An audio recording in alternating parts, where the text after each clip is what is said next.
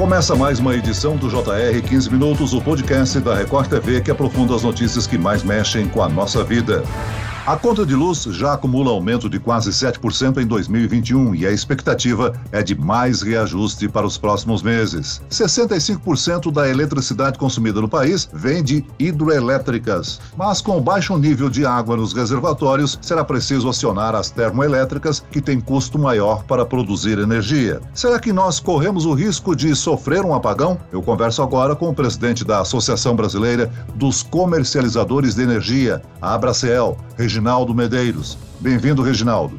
Olá, prazer enorme estar aqui nesse podcast. E quem nos acompanha nessa entrevista é o repórter da Record TV, Luiz Carlos Azenha. Olá, Azenha. Oi, Celso, é um prazer voltar ao podcast. Então, na terça-feira, o diretor-geral da ANEEL, ele disse que podemos esperar uma alta de 5% nas contas de energia do mês que vem, o que já é alto, quer dizer, vai aumentar, né, Celso? Reginaldo, essa situação se deve exclusivamente ao fato dos reservatórios estarem em baixa?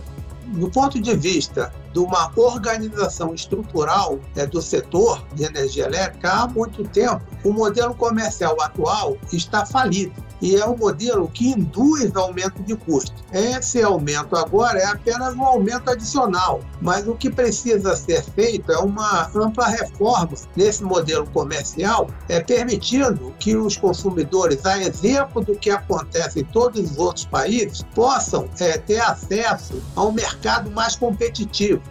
Esse nosso mercado ele é um mercado muito monopolizado, porque apenas grandes consumidores podem escolher livremente seu fornecedor. Isso já é uma situação que acontece há muitos anos. Isso não é uma realidade em nenhum outro país. Então, nós temos que reformar o modelo comercial do setor de energia elétrica para que induza investimentos os mais baratos possíveis para que se tenha uma tarifa é, mais é, apropriada do que é que nós temos hoje, que compara comparativamente a renda do brasileiro é uma das mais caras do mundo. Então a situação atual é apenas uma situação adicional ao desbalanço estrutural é, desse modelo que está completamente defasado. Reginaldo, explica para gente como é que é calculado o custo de produção das termoelétricas. Por que, que o preço da energia sobe tanto quando elas são acionadas? O que acontece é que as térmicas elas são adquiridas pelos consumidores por meio de leilões públicos público e no edital do, do leilão, elas são pagas para ficar à disposição dos consumidores. Então, elas são acionadas, quando elas são acionadas, aí sim é adicionado o custo do combustível, que é o custo mais alto. Então, é, o ideal é que essas térmicas não sejam acionadas ou é, que se tenha térmicas é, mais baratas quando acionadas, porque muitas dessas térmicas são térmicas ineficientes a óleo combustível e a óleo diesel. Então, esse é o ponto é, principal. E há, um, consenso é, na operação que primeiro são acionadas térmicas mais baratas, aquelas mais eficientes do ponto de vista energético. E é, quando há necessidade é que todas são acionadas, inclusive algumas que têm um custo muito elevado, superior a mil reais por megawatt-hora gerado. Então é um, é um custo muito elevado. O Ministério das Minas e Energia Reginaldo estuda a criação de um programa voluntário para redução do consumo nos horários de pico. Você acha que isso ajudaria? eu acho que é uma, é uma das medidas possíveis. Uma medida muito importante, que ainda não foi adotada pelo governo, é explicar para a população a situação energética é desfavorável do país. Os consumidores brasileiros eles são bem colaborativos, a partir do momento em que eles entendam a complexidade da situação. Isso ocorreu, por exemplo, no racionamento de 2001. O racionamento é, foi um sucesso porque o cidadão compreendeu com clareza a situação energética do país e efetivamente ele reduziu o consumo. Tanto que, para voltar aos níveis pré-racionamento, se demorou quatro anos, porque toda a população é, colaborou compreendendo a situação energética do país. Eu vejo que é uma situação semelhante à questão da vacina e a questão é, da Covid. Não se pode negar a crise. É, e é importante que todos saibam que estamos vivendo uma crise e que todos colaborem. Então, o preço é o primeiro indicador para o consumidor, é de que precisa poupar energia. Mas uma, uma campanha de esclarecimento mais clara para a população e pedindo a colaboração da população é uma medida efetiva, ensinando a, a população a economizar energia. Uma coisa que pouca gente tem clareza, por exemplo, que os equipamentos em stand-by numa residência, em média, eles consomem 12% de tudo que uma residência consome do, eh, durante o mês. Então, um hábito simples, como tirar os equipamentos da parede quando não estão sendo utilizados, apagar a luz, reduzir o horário do banho, então, são medidas que têm é, resultado muito prático na redução do consumo de eletricidade, que nesse momento é um desbalanço entre oferta e demanda e só tem duas situações possíveis: ou se aumenta a oferta ou se reduz o consumo. E essa medida de educação da população é muito produtiva do ponto de vista para encontrar um novo equilíbrio entre oferta e demanda de energia no país. Ô, Reginaldo, ontem o Amapá sofreu um apagão de 20 minutos a gente lembra que o estado ficou às escuras por mais de 20 dias em novembro do ano passado, né? Os apagões em quase todo o Brasil no ano de 2001, lembra? Aconteciam constantemente de forma inesperada. Existe o risco de termos que passar por um apagão nesse ano ou no próximo? São dois, dois fenômenos de natureza distinta. O que nós estamos vivendo agora é o desbalanço entre a quantidade de energia é, necessária é, e o consumo de energia. Então, é, não há energia para todos, a perspectiva de que não haja no futuro é alta. É, o segundo ponto é assim, são falhas no sistema elétrico. O que aconteceu no Amapá ontem foi uma falha no sistema elétrico que pode acontecer em todo o sistema elétrico. É, evidentemente, se não houver investimentos que criem redundâncias é, nesse sistema, como que é o caso da situação do Amapá, ele está mais propenso a que tenha falhas. É isso que acontece é, no Amapá. É, um sistema o, de, do Amapá está conectado à rede é, sem uma redundância, sem uma contingência. Então, uma falha implica num desligamento do sistema. Então, é preciso reforçar aquele sistema do Amapá para que essa situação situação não volte a ocorrer. Então, isso é um ponto que sempre acontece, não é só o sistema elétrico é, brasileiro que está sujeito a falhas. Outros sistemas elétricos do mundo todo estão sujeitos a, a falhas. É notório o apagão que terminou Nova durante dias. É uma falha. Todo sistema existe essa falha. Agora, o caso específico do Amapá, é preciso que isso já foi detectado desde a última falha grave que aconteceu,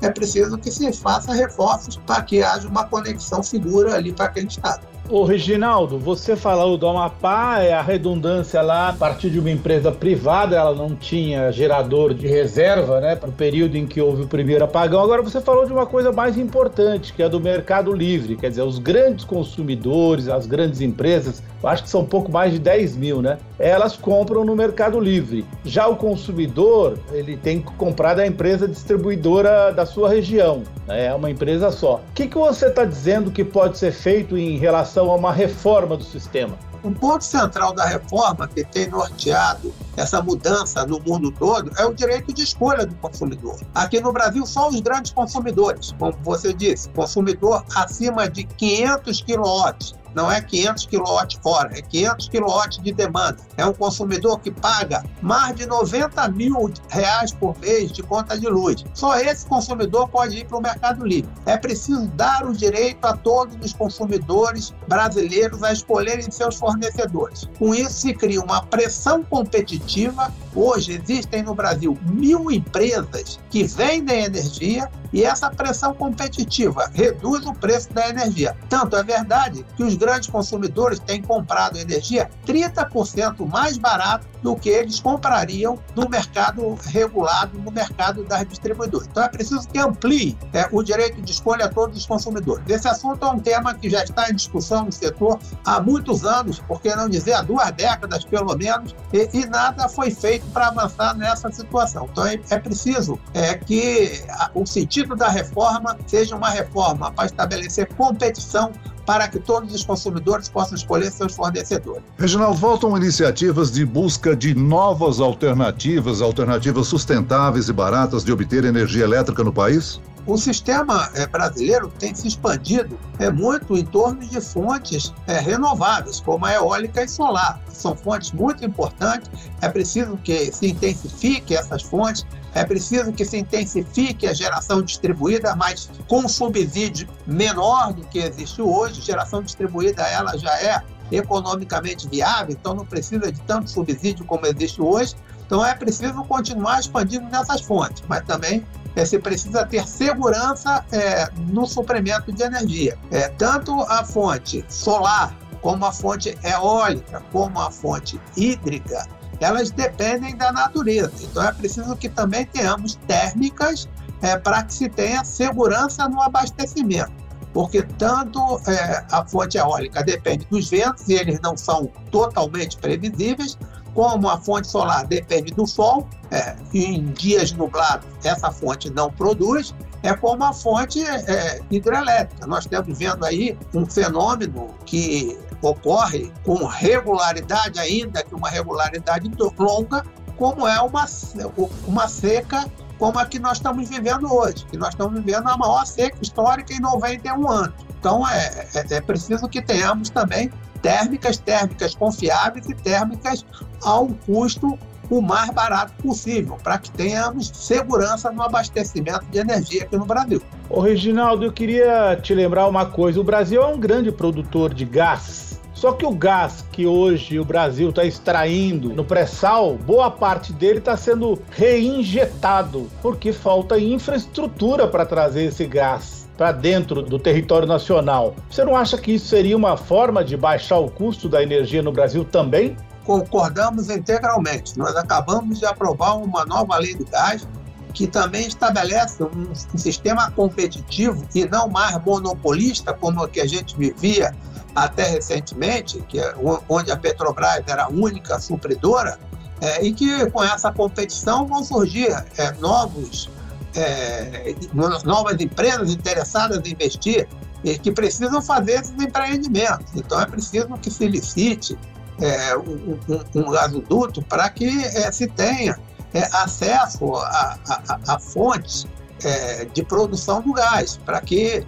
é, efetivamente o gás mais barato chegue é, ao consumidor. Então, essa é que é importante. Mas nós estamos no caminho certo com a aprovação da lei do gás, estamos agora na fase da regulamentação. Eu acredito é, que é, esses entraves serão superados é, em breve, com novos investimentos. Reginaldo, ao encerrar esse nosso bate-papo, eu gostaria de que você reforçasse as dicas para os consumidores economizarem no bolso e também com a energia elétrica, né? As medidas numa residência, elas são simples. A primeira e a mais óbvia é apagar a, a luz quando não estiver sendo utilizada. Retirar os equipamentos é, em stand-by da parede. É, juntar as roupas para passar no único dia. É, reduzir o tempo do banho. É, corrigir a geladeira e, é, se possível, trocar a geladeira velha por uma geladeira nova que tem o selo do Procel.